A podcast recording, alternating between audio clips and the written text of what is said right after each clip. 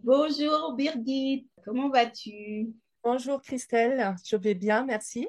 Et puis merci déjà pour cette invitation. Je suis ravie d'échanger avec toi. Alors, euh, je vous présente Birgit. Birgit, je l'ai rencontrée au cours de ma formation de coach à l'Institut des neurosciences appliquées à Paris et nous avons donc été formés au métier de coach spécialisé en neurosciences. Avant d'aller un petit peu plus loin, je vais commencer par me présenter pour les personnes qui ne me connaissent pas encore. Donc, je m'appelle Christelle Dumas. Donc, euh, je suis euh, home organizer et coach certifié en neurosciences. J'interviens sur, euh, j'accompagne mes clients en fait sur tout ce qui concerne l'organisation pour pouvoir avoir un quotidien beaucoup, beaucoup plus fluide, beaucoup plus serein. Parce qu'en fait, ce qui me motive, c'est que pour moi, toutes les femmes devraient avoir accès à, l'organisation, parce que l'organisation, c'est la vie. On a certes le privilège de donner vie en tant que femme, mais euh, ce serait aussi important que nous, femmes, prenions le temps de vivre.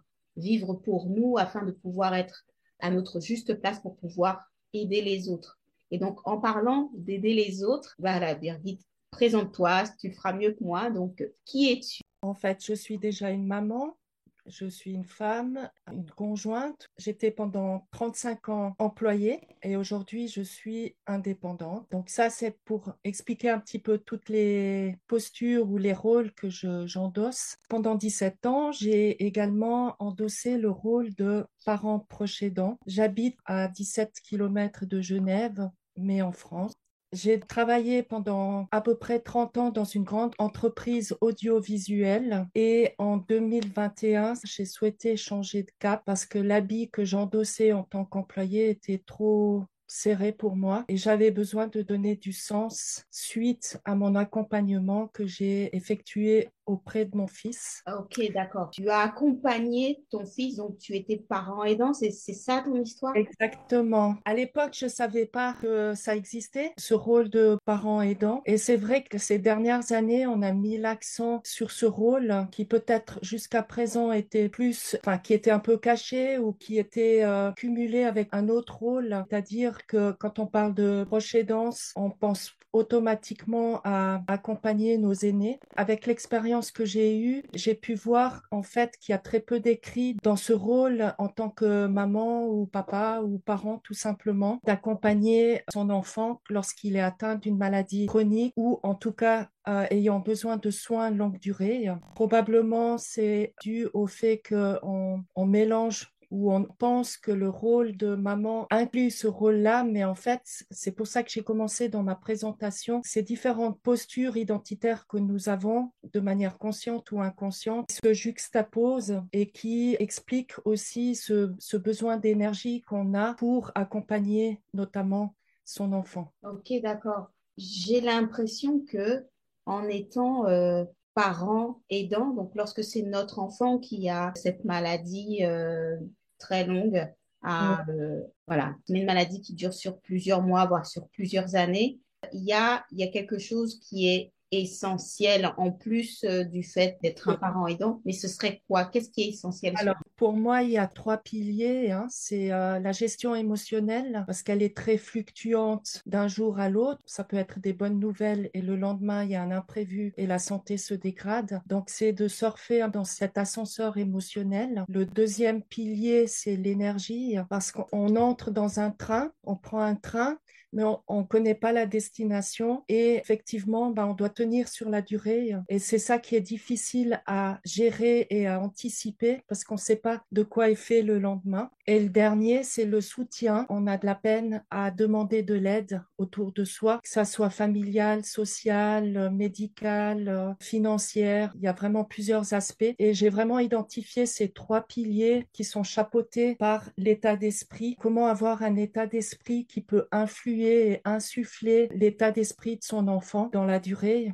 Parce qu'on a des, des, moments où justement on a du découragement, de la tristesse, de la colère, aussi des moments de gaieté, bien sûr, heureusement. Mais c'est vraiment de gérer tous ces trois piliers qui sont interreliés et qui permettent de rester attentif et d'être dans une posture plutôt anticipative. Ok, d'accord. Donc, ces trois piliers, donc tu disais la gestion émotionnelle, le fait d'oser demander de l'aide, parce que l'aide existe, mais voilà, ce serait plus un frein qu'on se le mettrait soi-même, et aussi euh, l'énergie. Mais tu as commencé à dire quelque chose sur l'état d'esprit. Tu veux dire par là qu'on se limiterait d'une certaine manière L'état d'esprit conditionne en fait par le biais de nos pensées notre réalité. Et si on peut travailler sur cet état d'esprit, ça va aussi influencer notre réalité et mieux appréhender en fait ce processus qui peut être très long. Ok, ça peut avoir un lien avec l'enfant aussi? Ça peut être, avoir un lien avec l'enfant parce que c'est le principe de l'avion lorsqu'on a de la pressurisation, c'est qu'il faut d'abord se mettre le masque avant de donner le masque à son proche. Pour l'enfant, les parents sont les piliers. Et si le parent vacille, eh bien lui, il va aussi être déstabilisé. Donc il compte énormément sur les parents. Raison pour laquelle il faut qu'on soit vraiment un pilier pour que l'enfant puisse y puiser son énergie aussi. Ok, d'accord. Donc en fait, on est, on est tous liés, quoi. C'est mon, mon état d'esprit va euh, euh, engendrer euh, les résultats et ça va aussi influer sur l'état d'esprit de l'enfant et du coup, bah, ça a aussi un impact sur sa santé. Donc, si je comprends bien, en travaillant sur mon énergie, ma gestion émotionnelle, et en osant demander de l'aide, j'arrive d'une certaine manière à, à supporter, à, à aider cet enfant. Exactement. Donc, pour l'avoir vécu moi-même, trois mois avant le décès de mon fils, en fait, il, il m'a exprimé qu'il allait, qu'il pensait pas s'en sortir.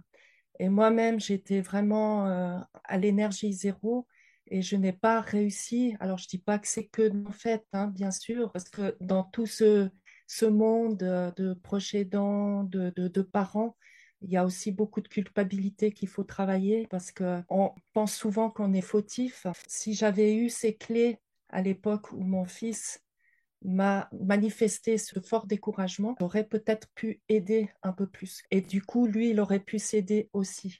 Un élément qui m'est super intéressant à partager, c'est euh, dans la dépression, des études ont été démontrées que 27% des effets positifs sont dus aux médicaments, mais 50% de l'état d'esprit sur ces médicaments vont être utiles. Ça augmente en fait de 50% la chance d'une amélioration ou au moins d'une stabilisation parce que dans les maladies chroniques, eh bien forcément, il y a une évolution, mais si on peut déjà la ralentir ou la stabiliser, sans parler d'une peut-être d'une issue tragique avec un décès, quoi. Ok, donc euh, s'il y a quatre choses à retenir de cette interview là, tel que tu me dis, c'est parents aidants, s'il vous plaît, faites attention à votre gestion émotionnelle, faites attention à votre énergie, osez demander de l'aide parce que tout ça, ça va impacter votre mindset.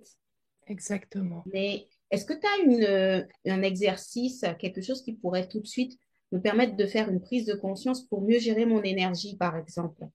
J'ai repris la gestion des cuillères qui avait été élaborée par Christine Meserandino, qui est auteure et blogueuse et qui est atteinte d'une maladie chronique. Et elle a imagé, en fait, chaque matin, il faut se poser la question de combien de cuillères je dispose. Donc, chaque cuillère est une énergie de combien de cuillères je dispose aujourd'hui pour remplir mes tâches, que ce soit quotidiennes ou pour gérer les imprévus, etc. Donc, si on part du principe, par exemple, qu'on dit ce matin j'ai 20 cuillères à disposition, je vais répartir sur un nombre de cuillères qui permettra de me dire non, j'ai 20 cuillères aujourd'hui. Avec tout ce que je dois faire, j'ai pas assez de cuillères. Et donc, il s'agit de prioriser. Parce qu'en fait, L'objectif final, c'est de prioriser pour se focuser sur les choses les plus importantes de la journée si nous n'avons pas assez d'énergie. C'est top cet exercice et puis il est, très visuel.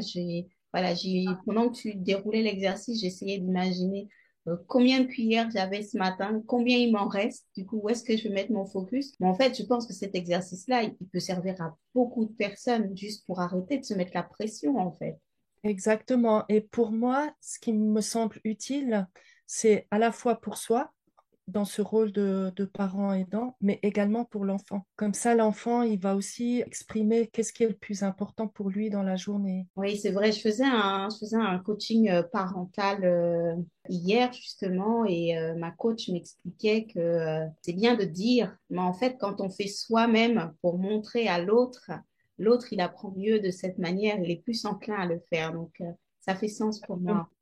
J'ai oublié d'en parler au début. En fait, lorsque j'ai fait mon mémoire pour euh, l'INA, justement, j'avais donc fait le thème euh, sur euh, la proche-aidance et donc j'ai été amenée à chercher plein d'informations. J'ai trouvé dans l'Institut de sondage BVA, donc qui est expert en sciences comportementales, 54% de la population en France ignore qu'ils sont proches aidants et ça c'était mon cas. 32% ressentent une fatigue pénalisante, 38% manquent de temps dans leur quotidien et puis 26% considèrent comme complexes les démarches administratives. Donc ça montre bien la difficulté et surtout dans la durée, ce rôle ou cette posture identitaire de proche aidant. Oui, c'est vrai que c'est euh, la proche aidance, c'est quelque, quelque chose comme tu dis, bah on sait quand est-ce qu'on rentre dans le train, mais on ne sait pas quelle est la destination ni quand est-ce qu'on va y arriver, en fait. Donc, vraiment, c'est important de gérer son énergie.